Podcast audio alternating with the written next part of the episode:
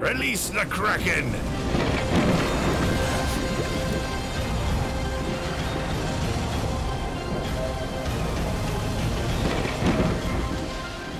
Buenas noches y sean bienvenidos a un nuevo episodio de Kraken, totalmente recargados y después de unas largas vacaciones. Estamos una vez más reunidos en cubierta para traer lo mejor de la cultura geek y gamer. Y estamos con tribulación incompleta, pero ¿cómo estás, doctor? ¿Cómo fueron tus vacaciones, estimado Galengo? ¿Qué tal, Capitán Freddy? ¿Cómo andas? ¿Todo bien acá después de un merecido descanso, recargando pilas? Y por lo que veo, armando todavía un poco la tripulación, el barco, yo creo que podemos Sí, hacer sí. unas cuantas pruebas para zarpar, pero todavía no estamos con la tripulación completa. Exactamente.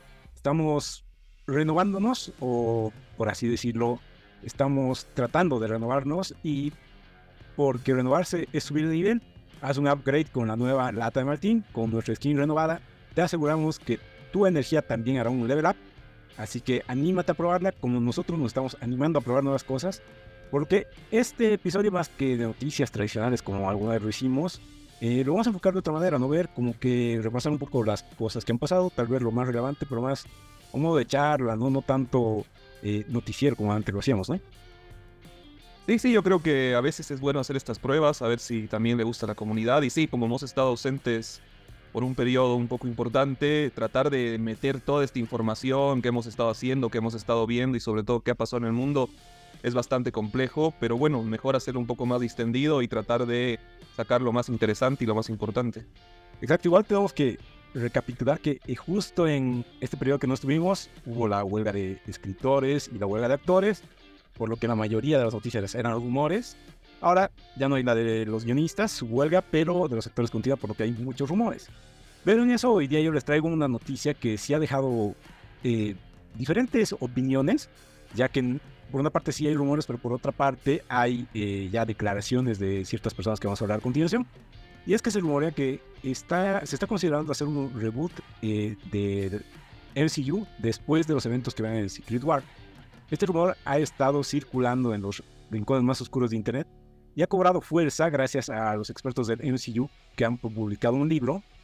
Y según este libro y estas personas que han escrito el libro, Marvel estaría planteando este soft reboot eh, que deshacería eh, a ciertos personajes y reemplazaría a algunos actores, eh, pero con el mismo personaje algo como lo que estamos viendo un poco del lado del frente, ¿no? Que hay un nuevo Superman, o sea, el, el personaje se mantiene, pero es un nuevo actor y tal vez tiene un nuevo origen, ¿no? Entre los personajes que podrían regresar es Tony Stark, Iron Man, eh, Capitán América y también T'Challa. Además, se especula que los eventos de Secret War podrían dar lugar a equipos de los Vengadores conformados con cameos y apariciones especiales de personajes de otras realidades. Lo que más se rumora es que vuelva Tobey Maguire como un Spider-Man para esos Avengers, pero si comenzamos a abrir esa baraja, ya podrían venir X-Men o cualquier otro actor de alguna película antigua de Marvel o que antes pertenecía, pertenecía a Fox, ¿no? Y si bien algunos pueden ver que esto es como una idea arriesgada, consideran que eh, es ya tal vez el momento adecuado porque ya son 30 películas que tiene el, universo de extendido de Marvel y muchos ya lo ven que está desgastándose y no están aprovechando mucho las ideas que tenían. Por ejemplo, el tema del multiverso cada vez hace más enrevesado. Hay cosas como los Skrulls que ya los han desaprovechado. Y además, eh, muchos dicen que después de Endgame, como que fue en decadencia, ¿no? Esto, y lamentablemente eh, se apoya estas, entre comillas, teorías, porque los ratings bajaron, bueno, la pandemia hicieron muchas series, y estas series tal vez no tuvieron esos ratings o ese, ese llamado a nuevos públicos, ¿no? O sea, muchos que queríamos seguir sabi- sabiendo estas historias que pasaban, pero hay cosas como Falcon y Winter, Winter Soldier que hubo una serie y hasta ahorita ya no hacen mención de ellos en ninguna serie, en ninguna película, entonces, o como Moon Knight, que a mí me gustó, pero creo que en, a varios no, y tampoco ya se hace referencia a él. Entonces, estamos en un lugar donde cada vez se complica más. Por otra parte, eh, Daredevil Born Again, después de darse esta huelga que yo les decía, eh, tuvieron el tiempo como para ver qué se ha grabado. De hecho, Kevin Feige vio estas grabaciones y otros expertos y decidieron hacer cambios y despedir a los guionistas y directores, porque quieren hacer un giro. Estaban viendo que esta serie, por más que ya estaba avanzada, las grabaciones no está no iba a ser del agrado de la gente y además quieren ya tener una perspectiva más de tele y no que sea una película dividida en ocho capítulos. quieren volver un poquito tal vez a lo que era esa idea que tuvo Netflix o Marvel Televisión en su momento con, em, con el equipo este secreto que ya no me acuerdo. Pero hay que ver por dónde va. Por otra parte, también es el rumor que las películas de Sony se volverían canon, lo cual me parece que va a ser mucho más complejo más difícil de entender lo que está pasando. No sé si eso ayudaría o no al proyecto. Y otras cosas que dicen es que las nuevas bases de lo que viene serían Spider-Man, Los Cuatro Fantásticos y X-Men. Recordamos que la película de Deadpool no ha cambiado su fecha de estreno, por lo que eh, ahí va a aparecer Wolverine y dicen que otros X-Men, entonces no sé si va a ser la puerta para que eh, eh, ahí comience o van a esperar otro evento para que comience, pero lo que se dice es que esa va a ser la base. También se habla de que, bueno, de Kang Dynasty se, se está cambiando al director y también a los guionistas. Se está barajando nuevos, nuevas personas que pueden entrar en el proyecto, nombre, personas de renombre como Alonso Cuarón y otros pero hasta el momento no se sabe nada y de paso ya se ha retrasado para el 2026 y Secret War para el 2027, lo cual hace que cada vez estas esperas sean más largas. Y por último, Kevin Feige en una entrevista a Variety dijo que a pesar de que ya hay más de 30 películas, siente que recién estamos arañando el principio de Marvel porque tiene 85 años de historias de cómics, entonces puedes comenzar a bancar otras historias que él ve que son fascinantes y emocionantes, ¿no? Entonces dice que esta riqueza de los personajes da para mucho, pueden comenzar a introducir personajes desconocidos y que la gente los quiera, pero según yo va un poquito más allá porque ya está faltando esa cohesión ¿no? que tenían antes las historias. El resumen es esto, ¿no? A ti ver, ¿qué te parece esto del soft reboot? ¿Lo apoyas? ¿No? ¿Ves un poquito como, como Dishi, que no se sabe por dónde va su embarcación, que no tiene una hoja de ruta? ¿O cómo has visto después de todo este contexto que te, que te di? Uy, me has dado un montón de información. Sí, sí, sí. Me parece que va a estar bueno que lo desglosemos un poco, ¿no? Pero sí, a ver, primero respondiendo a tu pregunta, ¿qué opino del soft reboot? Me parece lógico y me parece de alguna forma práctico para tal vez eh, reencauzar la dirección del barco de Marvel, ¿no? Porque como bien vos en estos diferentes punteos has, ido hablando, como que si bien ellos fueron desde un principio muy claros en cuanto a la hoja de ruta o a la guía que tenían, eh, me parece que esa hoja por diferentes situaciones tanto internas como externas se fue torciendo y se fue desdibujando, ¿no? Entonces, hacer un soft reboot, que es una, una técnica que se usa mucho en estas artes visuales, en los juegos, a veces es la forma más eh, práctica realmente y también coherente siempre y cuando vos eh, metas este tema de los multiversos, de diferentes realidades, como para que no te tomen tan en serio y a la vez puedas tratar de dar el mensaje, ¿no? Entonces, eh, esto del soft reboot y justo en Secret Wars más allá de que yo no sé mucho o no, no tengo mucho conocimiento bien de este evento, entiendo que sería realmente una culminación para que eh, diferentes personajes de diferentes realidades no solo se conozcan, sino se enfrenten, ¿no? Entonces, qué mejor eh, que realmente en esta oportunidad eh, personajes que son tan canónicos y tan importantes como el Capitán América, Tony Stark y T'Challa aparezcan, ¿no? Porque bueno, a medida de que ha pasado el tiempo en este Cinematic Universe, es obvio cuáles han sido los personajes más, eh, no solo fuertes, sino queridos por el público. Exacto. Y también, obviamente, sus muertes o sus partidas han tenido un peso, eh, no solo en la trama, sino también en lo que es la franquicia. Entonces, para mí, eh, es un buen momento para hacer este soft reboot porque tiene también que ver con la trama. No sé qué opinas vos, Freddy. O sea, ¿a vos te chocaría mucho ver a un Tony Stark de otra realidad más joven por otro actor? O inclusive, no sé, un Capitán América que sea interpretado por el mismo actor, pero que sea de otra dimensión, en donde sea otra vez joven, o sea, por así decirlo, sea otro tipo, inclusive con otra moralidad. No sé qué opinas vos. me parece interesante, pero eh, cada vez más en regresa. Yo pienso que, o sea, la otra alternativa sería que terminar e iniciar, o sea, hacer un reboot total, ¿no? Pero creo que eso no va a estar entre los planes porque creo que tratan siempre de apoyarse ya en producciones pasadas, ¿no? Para eh, jalar más gente. Lo malo es que eh, me gustaría el soft reboot, pero que vuelvan a encaminarse en contar una sola historia mejor contada, o sea, que sí te dé ganas de ver todas las películas para enterarte de la historia larga que está pasando. Y no así que eh, si no has visto dos series o, tres películas ya no sabes qué está pasando, ¿no? Porque lo, lo, bonito, por ejemplo, del primer Avengers es que podías haber solo visto Iron Man y Avengers, igual te enterabas más o menos ese momento qué pasa con Capitán América, qué pasa con Thor, y después ya te va ganas de ver las películas, ¿no? Pero ahora lo han vuelto tan complejo que eh, han perdido el rumbo, ¿no? Hay películas que, por ejemplo, como Ant-Man, que ellos pensaban que era una buena cosa que tenían y recién a estas alturas se están dando cuenta que no ha sido un gran producto. Entonces dices, ¿qué momento han perdido este, este hilo? Digamos que tenían un test previo de calidad, ¿no? Porque ahora como que se han enfocado mucho en la cantidad y poco calidad. Eh, me gustaría, más allá de qué actores los interpreten, eh, ver estas nuevas historias. Y ahí sí lo, aceptaría más. Es como en otra franquicia que a mí me gusta más con Bass, por ejemplo, de Harry Potter, hablábamos de que sí iban a hacer un reboot total, pero decimos, nos parece interesante más allá de que no sean los mismos actores porque van a contar mucho más largo la historia, ¿no? Entonces, esas cosas sí me gustarían. ¿Cómo lo van a hacer? Eso es el problema que tengo hasta ahorita, ¿no? Y más con estos rumores que te decía de traer otras cosas y demás. Por ejemplo, ¿qué te parece a ti este tema de juntar con las películas de Sony? Que ya saben que no les ha ido tan bien en la recepción, más allá de la taquilla, digamos, la gente como que no ha aceptado muy bien estos villanos o sus historias. ¿Qué te parece que hasta esos lugares quieren llegar para acoplar a este universo? Lo que pasa es que para mí, en realidad, lo que tienen que sacar de, estas, de estos universos son justamente los personajes, y yo no creo que ya tienen que ahondar mucho en sus orígenes o en sus mundos puntualmente, ¿no?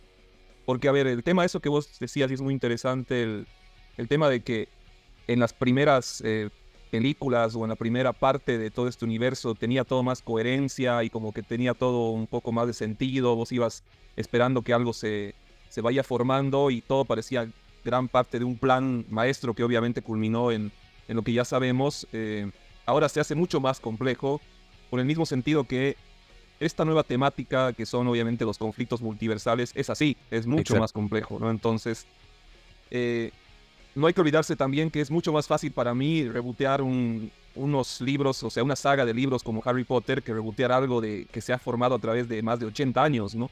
Donde hay realmente un montón de historias, un montón de cómics, donde han hecho morir y renacer a miles de personajes, y donde también el fanbase es bien exigente en el sentido de de seguirle la, pista a todo, digamos, ¿no? No, mira, este Wolverine parece que es el Wolverine de tal, de tal universo, porque este universo es así. No, este personaje no conlleva tal lugar. Entonces, es bien complejo. Y para mí es eso, ¿no? Para mí, en realidad, lo que tienen que tratar de hacer es sacarle un poco esta tensión de que tienes que saber todo y tienes que haber visto todas las series y todas las películas para entenderle. Y tal vez eh, hacerlo un poco más simple, ¿no? De que realmente hay una, una serie de películas que las marquen como las principales y los demás sean personajes donde te digan que si quieres vos ahondar, vea la serie, pero que no sea obligatorio. Entonces, de alguna forma, no sé, vas a poder eh, hacer otra vez empatía y tal vez ese es el camino para que si haces empatía justo en la película de Kang Dynasty, no sé, con, con T'Challa y tiene una serie a futuro, bueno, pongas a ver la serie, pero no sea obligatorio, ¿no? Porque también ese ha sido el gran pecado de Marvel, ¿no? Que te han hecho creer que todo tenía que ver con todo y que había que ver los créditos, porque en el crédito van a decir qué va a pasar en la próxima película. Entonces, exactamente. Han abusado de esa fórmula. A mí me gusta lo que está eh, Nico Lozano comentando los, en los comentarios. Dice, los reboots son algo típico de los cómics y es lo que le alejó a él de los cómics.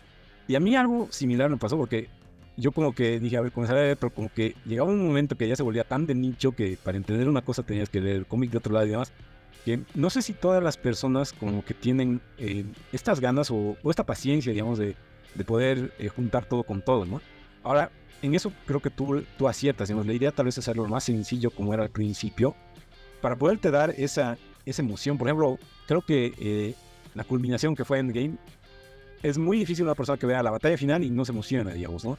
En cambio, ya cuando fuerzas, digamos, a que te guste un personaje como los, la nueva Capitana Marvel, y los nuevos personajes que están introduciendo que tal vez no tienen tanta popularidad, pero que en una última gran batalla quieras tener esa emoción, no sé si va a tener el mismo resultado, ¿no?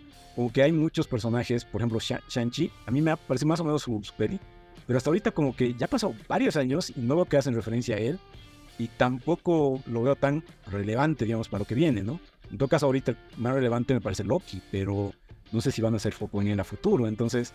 Eh, son cositas que creo que han puesto muchos personajes y no los están haciendo crecer como antes los hacían crecer con historias más complejas, sino allá hay varios superhéroes por el, por el mundo y algún rato se van a apuntar. Ya, pero no me das esa emoción de que ya quiero que se junten porque hay una amenaza gigante que puede destruir todo el mundo, ¿no? Entonces, tal vez como te digo, la, la historia y hacerlo más sencillito, creo que les beneficiaría. Sí, igual, bueno, bien como, como explicó Nico Lozano, el mundo de los cómics es tal cual como vos decís, o sea, en el mundo de los cómics, salvo algunos no sé, puristas que se van a comprar todas las sagas. O sea, cuando vos vas en un país normal a tu comiquería, vas a tener un personaje conocido, querido, y vas a leer solo eso, digamos, ¿no? Exacto. Y tal vez vas a llegar a un conflicto donde están todos a través de una recomendación, ¿no? Porque también obviamente hay unas buenas hojas de ruta y te dicen, bueno, mira, te está armando algo, pero no es necesario que vos agarres y compres todos los cómics de todos los personajes para disfrutar esa historia, ¿no? Entonces, ¿cómo pasarlo al, al lado cinematográfico? Y es complicado porque también está el tema económico, ¿no? Y obviamente Marvel Exacto. lo que quiere es que la gente cope los cines. Entonces ahí es donde enganchan su, su temita, como si, no sé, en el mundo de los cómics, vos estás leyendo un cómic de X-Men y sí o sí te meten algo de Spider-Man para que vos vayas a comprar la- después la saga de Spider-Man. No se ve tanto eso, ¿no? Entonces es, es un tema complicado, sí, es un tema complicado y como vos bien dices, con todo lo que se va a venir y sobre todo con la explosión de no solo el universo de Sony, sino todo ahora el universo de los X-Men y más aún de los personajes Cuatro a futuro y los cuatro fantásticos. Y va a estar, va a estar bien complicado. Bien complejo, verdad. sí. Veremos qué pasa. A mí, por ejemplo, estas últimas declaraciones de Fay me, mm, me hacen pensar que él sí sigue teniendo fe, por así decirlo, en el proyecto y de que quiere abarcarlo a muy muchos años. Pero creo que está tomando unas decisiones un poquito más sabias al hacer cambios antes de publicar cosas, ¿no? O sea, e- esto de Daredevil, por ejemplo, me parece súper interesante. O sea, obviamente deben estar perdiendo dinero, pero creo que ya se están volviendo a enfocar en la calidad, ¿no? Antes de... Necesitamos ya una serie de 18 capítulos de este personaje porque a la gente le gusta, ¿no? Si si van a ser 18 episodios que cuenten algo interesante, ¿no? Entonces, eh, mm, que vuelvan a eso de tener un poquito más de calidad y tal un poquito más de coherencia, creo que va a ir bien. Pero hay que esperar, ¿no? Hasta el momento mm, ni pueden decir, por ejemplo, cosas como que ya hay el cast de los Cuatro Fantásticos, pero por estas huelgas no las pueden anunciar. Entonces, tenemos que esperar. Por el momento, lo, lo cercano que viene son proyectos que tal vez, sinceramente, a mí no me están gustando muchos, como Marvel. Y mm, creo que la siguiente peli ya, ya no hay más pelis hasta ahorita, o una más, pero mm, ya me han dejado a mí de convencer. Pero hay que esperar. Eh, del otro lado está peor, así que ni para hablar de ese tema, ¿no? Sí, y como vos bien dices, ¿no? A mí igual, honestamente, ya le he perdido el, el ritmo, ¿no? El ritmo y el rumbo, ¿no? Y de Pues- verdad lo más cercano que estoy esperando es Deadpool, pero no por saber qué va a pasar con el multiverso, sino por, por el Por él. personaje, ¿no? Por él. Exacto. O sea, porque sé que va a ser una película divertida, digamos, y me voy a ir a morir de la risa en el cine. Obviamente que todo da a entender que este va a ser el explote realmente que Loki no, no ha podido hacer en cuanto a que realmente ahí aparezcan de todo tipo de personajes. Ojalá y tal vez eh, ese empuje eh, haga que la gente otra vez quiera ver la serie, las películas, ¿no? Sí. Pero también ojalá no sea eso muy pesado y termine también desdibujando la película y el personaje. Exacto. Tal vez lo único que deberían aprender del lado es no su universo de DC, que está bien complejo, sino las películas que sí le han ido bien, que es Batman y Joker, que por casualidad del mundo son las películas que no, no están dentro de un universo cinematográfico, sino son como que independientes. Entonces, tal vez tendrían que volver a contar esas historias independientes, como a mí me parece Deadpool. O sea que yo igual voy a ver por el personaje, no por. O sea, va a haber cameos y demás, pero igual ha, ha habido esos cameos en las anteriores de películas, ¿no? Pero no opacaban toda la historia y tampoco opacaban al personaje. Como ha pasado en Spider-Man, que al final uno esperaba más a los otros dos Spider-Mans que en teoría que era protagonista, ¿no? Pero bueno, eh, creo que eh, ¿quieres algo más agregar o ya podemos terminar esta parte aquí y poder entrar en lo otro que igual me parece más interesante? No, no, la verdad hemos hablado de todo este tema y bueno, está bien, bien en este momento, ¿no? De, que se está liberando justamente el tema de huelgas y bueno, la máquina tiene que seguir andando, entonces yo creo que van a tener que movilizar todo y van a tener otra vez que ver bien qué hacer con este universo. Exacto, y de esta manera terminamos el sector geek. Y si estás listo para subir de nivel en tu rutina diaria, prueba la nueva lata de Maltín y alimenta tu energía como nunca antes. Su nueva skin está diseñada para los que buscan renovarse y estar siempre en su mejor versión. No te quedes atrás y de esta manera pasamos al sector gamer, donde me pareció muy interesante los temas que estás planteando esta semana. A ver, son de los videojuegos que más aceptación, por así decirlo, tuvieron en este tiempo que no estuvimos. Sí, ¿no? Bueno, generalmente con el querido maestre Vaz, eh, semana a semana hablábamos, ¿no? De los juegos picantes y los juegos interesantes y sobre todo los juegos AAA que son los que más audiencia generan. Eh, habiendo visto que no, no tuvimos estos encuentros durante un tiempo, Ujú. quería hacer un recap más o menos de qué juegos salieron y bueno, son todos juegos muy buenos, con buenas críticas favorables, de diferentes géneros, pero en su momento como no hablamos, eh, me interesaba, bueno, charlar un poco y ver qué tal al final salieron estos juegos.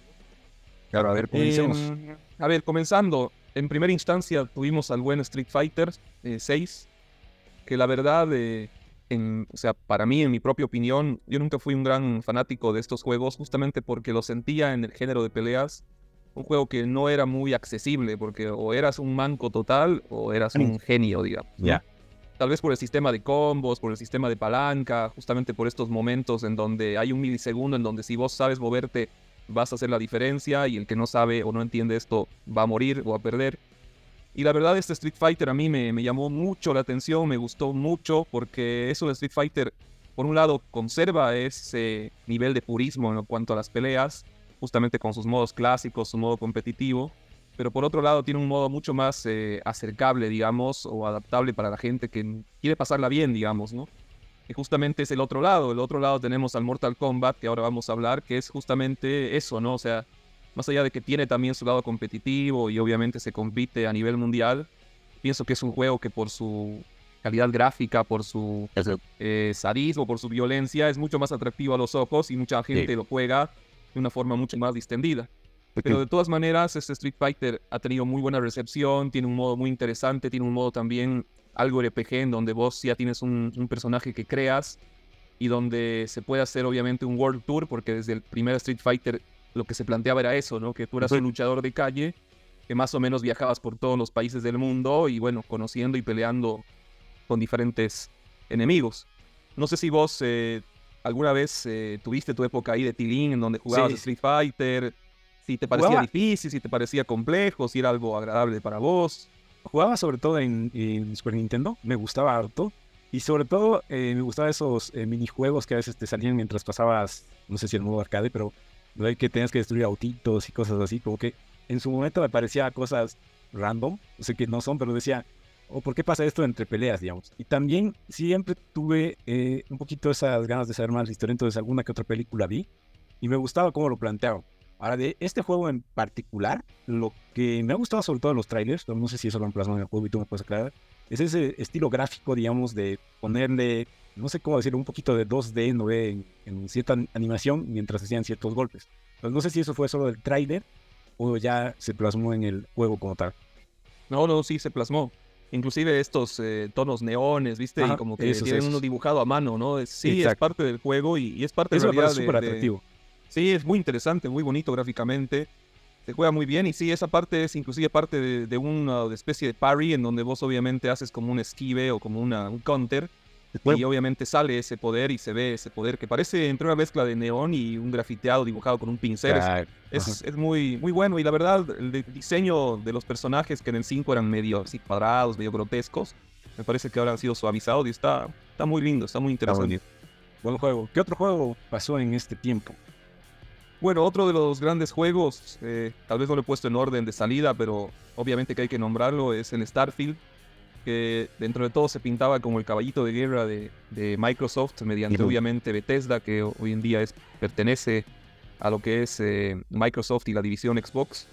Y la verdad, bueno, es esta ópera espacial RPG gigantesca en donde, bueno, te, prometen o te, te, decían que vas a poder visitar eh, más de mil planetas repartidos en diferentes sistemas solares. Y obviamente con un, una historia y con un entramado muy, muy de, ópera espacial, ¿no? De, ciencia ficción, no necesariamente con alienígenas ni tirado más a, ese lado, pero más con qué pasaría eh, si realmente la, humanidad conquista obviamente las estrellas y cuáles serían sus primeros pasos a través obviamente de formar nuevas civilizaciones y también de encontrarse con estas dificultades, ¿no? Y la verdad, yo he podido jugar unas 20 horas más o menos, ha habido otros juegos que, que después me han llamado mucho más la atención, y, para mí es una gran proeza porque es, es un juego muy lindo, es un juego muy interesante y sobre todo es un juego eh, muy libre en donde realmente, más allá de que tienes tu, línea principal y, tu quest principal como todo RPG, tienes un montón de, quests que son las, los objetivos eh, secundarios y de diferentes facciones, donde puedes realmente perderte horas y horas y horas, sin contar también que puedes también jugar a lo que es el rol rol puro, que es dedicarte a no hacer ni una cosa ni la otra y simplemente de alguna forma vivir en ese universo, ¿no? Y dedicarte ya a alguna, algún objetivo más personal, ¿no? El juego ha tenido buena recepción, eh, no ha tenido tal vez la recepción que esperaba en cuanto al score, porque obviamente hay que entender que es un juego mucho más difícil de puntuar y que es un juego que te gusta y que lo adoras y que lo juegas durante meses, o por ahí no es para vos. Eh, pero es un gran juego, la verdad, y yo pienso que es el inicio, o sea, es realmente como la semilla para un árbol que, se, va, se va para mí regar y se va a hacer crecer durante no solo un año, dos años, sino, no sé, diez años o quién sabe más, ¿no? No sé qué, qué opinas vos, Fred, de esto. ¿Has visto seguramente los trailers? De este, más que los trailers, escuché hasta eh, reviews. Me pareció interesante que muchos coinciden contigo que eh, les gustaba esta onda de que sí sea abierto, abierto, por así decirlo, que podías enfocarte en la visión principal y ir de punto A al punto B y chao. Pero había muchos que se perdían, por así decirlo, entre comillas, jugando y les pasaban horas, horas, horas, pero en realidad solo estaban haciendo las misiones secundarias, ¿no? Y eh, lo que entendía que habían cosas que sí le faltaba, digamos, mejorar, como los menús y demás, que no eran tan, tan sencillos como de otros juegos, pero que en, que en líneas generales era un gran juego, pero que lamentablemente tal vez no era accesible, por así decirlo, a todos, porque tal vez no es de estos juegos que van a ser tan populares porque muchos no están acostumbrados a estos mundos abiertos o a hacer este RPG, como dices, ¿no? Entonces, eh, eh, eso escuchaba y entendía, y, pero decían que en general es un buen juego y lo que toca decir al final a mí me como que complementa y me da a entender que no, por más que gane premios o no, este juego como que va a ser el inicio de algo tal vez más grande o de que otros juegos más se a a, que complementen este, ¿no? Sí, obviamente, ¿no? Hay que ver el pedigrí de, Bethesda con el Fallout y sobre todo con el Elder Scrolls. Y sí, son inicios de mundos que después van a ir creciendo, creciendo, creciendo y que ah, va a hacer que la gente juegue muchísimos años, ¿no? Es difícil a veces, como vos dices, eh, darle un review a este juego porque es como si, bueno, como bien, te, si vos tendrías que hacer el review de una semilla, ¿no? Sin ver el árbol. Sí. Entonces vas a decir, bueno, es una linda semilla, bueno, se deja plantar, bueno, parece que va a dar un lindo fruto, pero eh, habría que hacer otro review dentro de cinco años para ver cuál es el estado del juego, ¿no? Que hay juegos que como no evolucionan, no sé, digamos un Street Fighter 6 que hemos hablado, el review básicamente, más allá de personajes nuevos, va a ser el mismo en el día de salida que dentro de cinco años, ¿no? Entonces... Es interesante y bueno, hablando de juegos de RPG, el otro gran juego y para mí sí un gran contendiente del juego del año es este Baldur's Gate, ¿no? Que este sí es un juego de RPG de la vieja escuela, sobre todo anclado en el universo de Dungeons and Dragons, que como ustedes saben es realmente la, madre o el padre o el dios del RPG. Y si bien es hecho por un estudio que ya está muy laureado, que es Larian Studios, no, como que el juego pasó muy por debajo del radar, incluso por muchos, eh, no solo jugadores, sino empresas, ¿no? Estaba leyendo que en su momento los de Xbox eh, contemplaron que el juego salga en Game Pass pero no le tuvieron mucha fe y dijeron, nada, parece que no va a ser lo que, lo que es, no va a reventar, no va a ser increíble y obviamente ahora se arrepienten porque el juego ha sido alabado y laureado por todo lado, ¿no? no solamente entre los grandes puristas de los RPGs o del universo de Dungeons and Dragons, sino por cualquier gente que básicamente lo prueba, porque honestamente este sí realmente rol en, en estado puro y duro, en el sentido de que vos tienes tu personaje y tu party de personajes como en todo juego de rol y básicamente lo que te va a pasar es único y va a ser muy, muy, muy diferente a lo que me va a pasar a mí, o le va a pasar a Baz, o le va a pasar a Nico Lozano, o le va a pasar a mi abuela. O sea, es un juego que hay que jugarlo para entenderlo, porque realmente así como tiene una historia, tiene actos, eh, cómo vas a llegar a ese lugar, de qué forma, cómo van a ser los enfrentamientos, con quién vas a llegar, eh, si al final vas a terminar con el enemigo, si vas a terminar enamorado de tu hermano. O sea, es una cosa muy, muy loca y muy divertida además, porque no solamente es, wow, qué loco, sino en el mismo momento que estás jugando, las cosas que pasan te hacen volar la cabeza. O dices, ¿cómo puede estar pasando esto? ¿Cómo yo he forzado a que pase esto? Cuando generalmente los juegos eh, están guionados de alguna manera, por más mundo abiertos que sean, ¿no? Entonces, eh, realmente hay cientos de finales, hay cientos de posibilidades, miles de caminos y obviamente la rejugabilidad es eterna, ¿no? Porque siempre haber algo nuevo que descubrir, algo nuevo que disfrutar y, y la verdad, eh, este juego se ha posicionado realmente en la cúspide de lo que es este año, que como bien te digo es un año muy fuerte en el mundo de los videojuegos. ¿Has podido ver un trailer? ¿Has podido tener alguna impresión de este juego, Fred? Estaba viendo el trailer, pero y cuando comenzaste a hablar me acordé que creo que hablaron de este juego con Bass antes del parón que tuvimos y solo me acordaba por lo que hablabas de, de calabozos y de dragones, pero ya viendo el trailer más lo que tú estás contando, me parece increíble. Sinceramente, tal vez como dices, yo no lo tenía en radar, sabes que yo tampoco me enfoco mucho en estas noticias, pero por lo que acabas de decir, me parece atractivo y hasta sí me daría ganas de jugarlo. O sea, no sé si puedo jugar en la computadora, pero sí, sí, sí me has hecho dar ganas por toda esta complejidad de más allá de solo pasar un juego, sino tener una experiencia diferente a cualquier otro jugador porque vas a tomar, o sea, tus decisiones nunca van a ser las mismas que de otro, ¿no? Sí, por, por supuesto. Y lo más chistoso es que, bueno, hay juegos donde obviamente vos vas donde un jefe y hay un montón de opciones y un montón de decisiones y de caminos, pero en este juego es como si a un NPC cualquiera, o sea, digamos, te encuentras con un carpintero, puedes hacer, o sea, puedes así como matarlo, terminar que el carpintero te lo baile mientras te lo arma un escudo o que el carpintero vaya a decirle al alcalde que vos eres un, un, loco que estás tratando de engañarlo y te vengan a querer arrestar. O sea, es, es una cosa bueno, muy, muy divertida y muy chistosa. Pero bueno, avanzando un poco, otro de los grandes juegos de pelea que ha salido hace no, mucho es el Mortal Kombat 1. Y la verdad, otro gran juego. Eh, honestamente, me parece que lo que en un inicio ha comenzado siendo un meme en cuanto a ponerle historia a este juego, poco a poco ha tenido como sentido y si hoy en día vos ves hacia atrás todos los juegos que han habido, por lo menos desde el Mortal Kombat 4, como que hay una historia que tiene sentido y que hasta el Mortal Kombat 10 eh, ha llegado y después han introducido inclusive la historia como tal, que es una historia súper cinematográfica. Y hoy en día hacen este reboot, que vendría a ser igual un soft reboot de alguna forma, pero que tiene mucho sentido con el final del otro juego. Exacto. Y está muy interesante, la verdad. No lo he jugado muy a profundidad, eh, pero sí tiene todas sus dosis de violencia, todas sus dosis de diversión. Y tal vez lo que sí extraño es la cripta, que era un lugar donde vos entrabas y buscabas ah, coleccionables. y estaba muy divertido eso, porque te daba ganas de tener esas moneditas para seguir explorando. Ahora ya no hay eso. Oh. Pero está muy bueno, la verdad está muy bueno. El roster de personajes es muy interesante y ya se ha revelado lo que va a venir. Y bueno, va a venir Omniman, va a venir eh, eh, diferentes personajes, Homelander, o sea, son, son personajes muy conocidos, obviamente conocidos también por su violencia, ¿no? Y le entran como anillo al dedo a este juego. Así que bueno, desde en el mundo de, lo que es el gaming, de la parte de juegos de peleas, eh, está muy bien surtido este año. Y bueno, a principios de año sale el Tekken, así que a los que les gusta esto, va a haber para todos los gustos. ¿Vos tienes algún personaje favorito de Mortal Kombat, Fred? Y a ver, eh, se me ha gustado Kung Lao más que Liu Kang. y... como que Kung Lao es un poco más, más técnico, más violento, ¿no? Sí, sí. Liu Kang es muy fácil de jugarlo, es muy así, muy, sí, medio basiquito. y eh, este juego sí, sí lo he jugado, o sea, no, no es nuevo, pero el anterior. Y de hecho, eh, sí me gustó mucho su modo, por así decirlo, historia. Y al final sí me he quedado con esas ganas de eh, qué pasa después, diablo, porque justo queda en esto. Ahí sí tiene sentido un poco de lo del tiempo, arenas del tiempo y etcétera. Y Creo que había DLCs y demás, pero no me los ha comprado. Pero sí he visto en YouTube porque sí me llamaba la atención. Y decía, no, tiene todo el sentido de que hay un, e, este uno que le llaman, digamos, porque con lo que pasó en el anterior juego, tenía sentido. Como tú dices, yo cuando era niño no pensé que era un juego que iba a tener historia. Me acuerdo también que jugué en el Play 2 uh, Shouting Monks y me gustaba porque hiciera oh, más historia que pelea. Y ahora, eh, como e, este juego, espero que salga algún rato en Switch, por más que tenga mala que no se vea bien, lo voy a jugar porque así como lo juego en el anterior.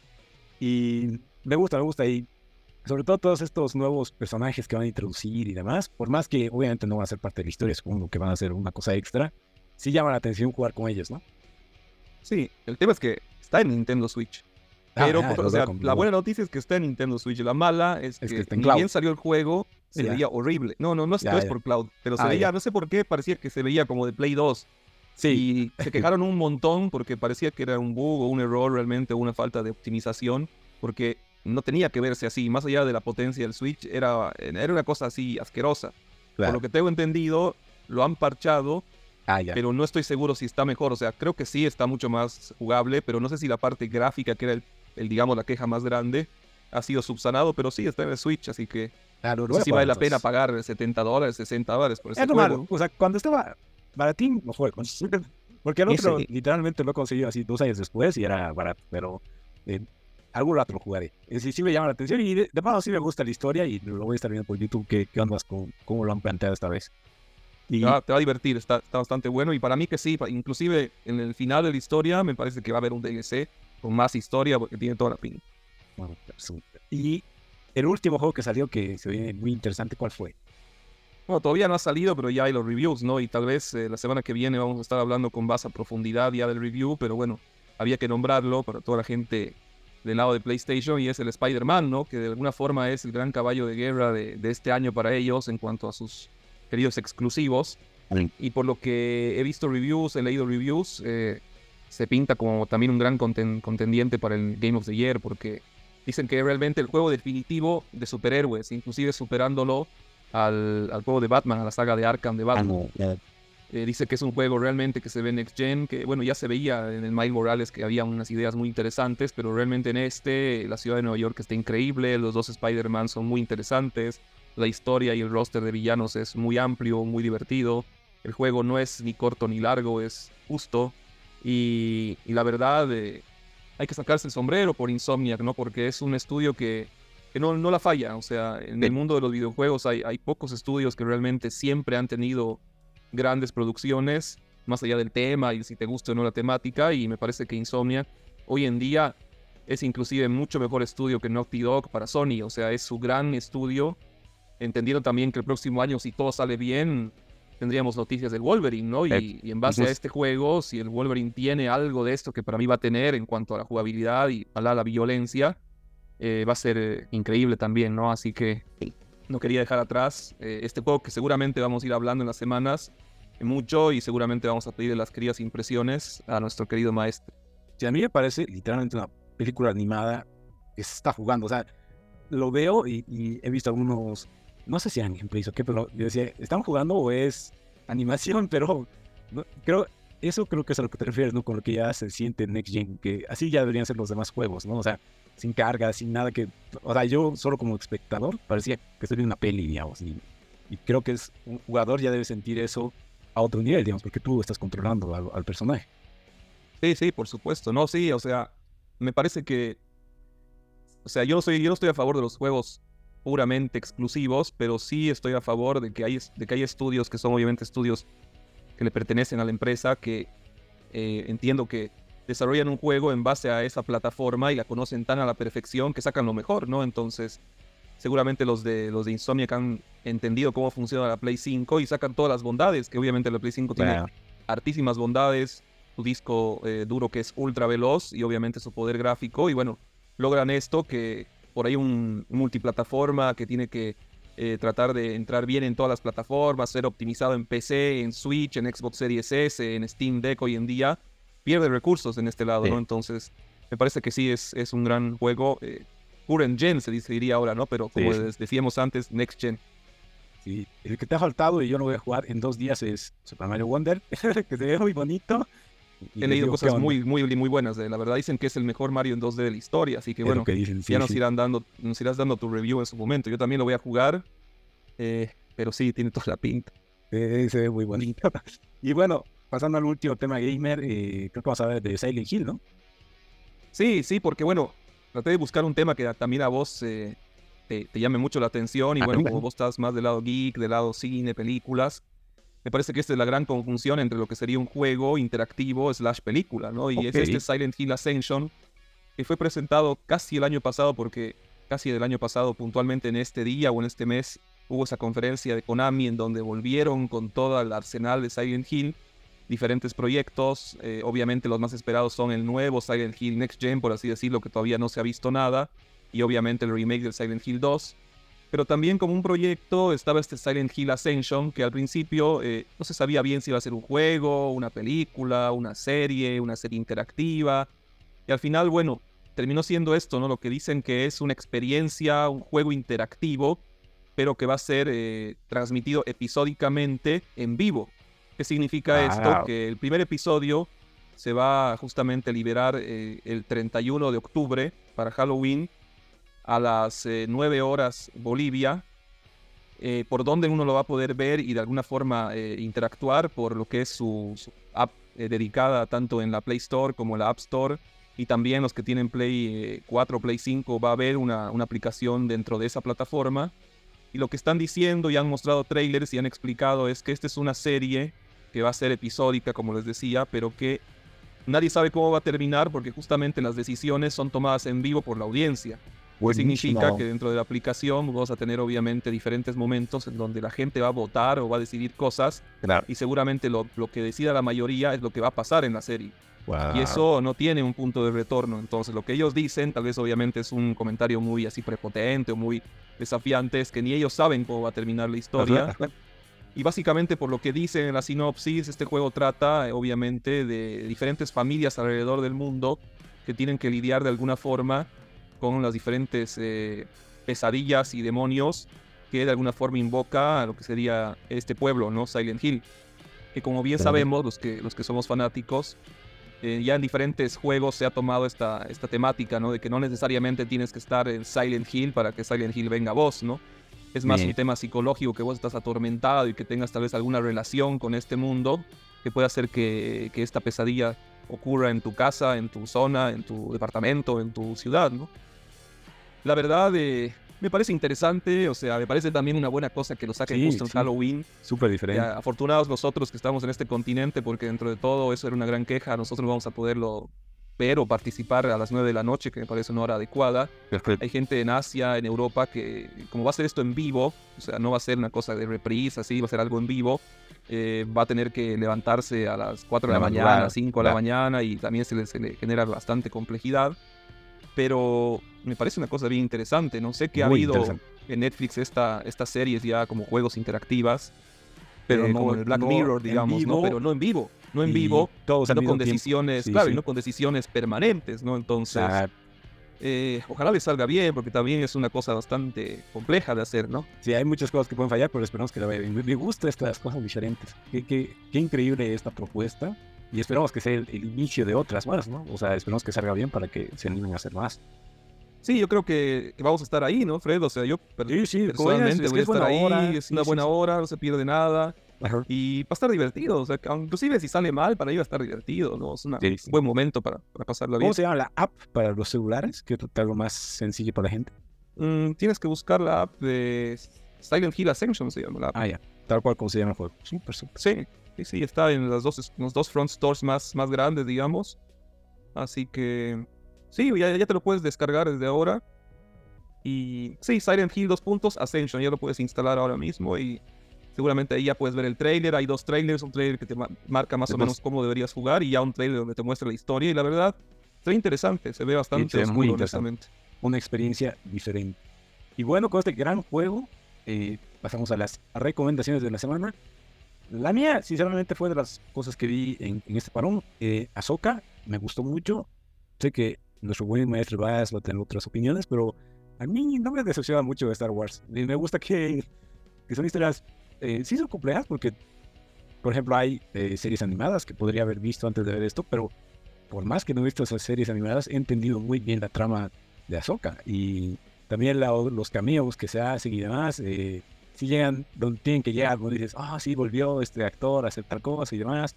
Y me dejó esa intriga que me gusta porque entiendo lo que viene no va a ser una serie, sino por fin la culminación de, este, de esta saga de mando, por así decirlo, ¿no?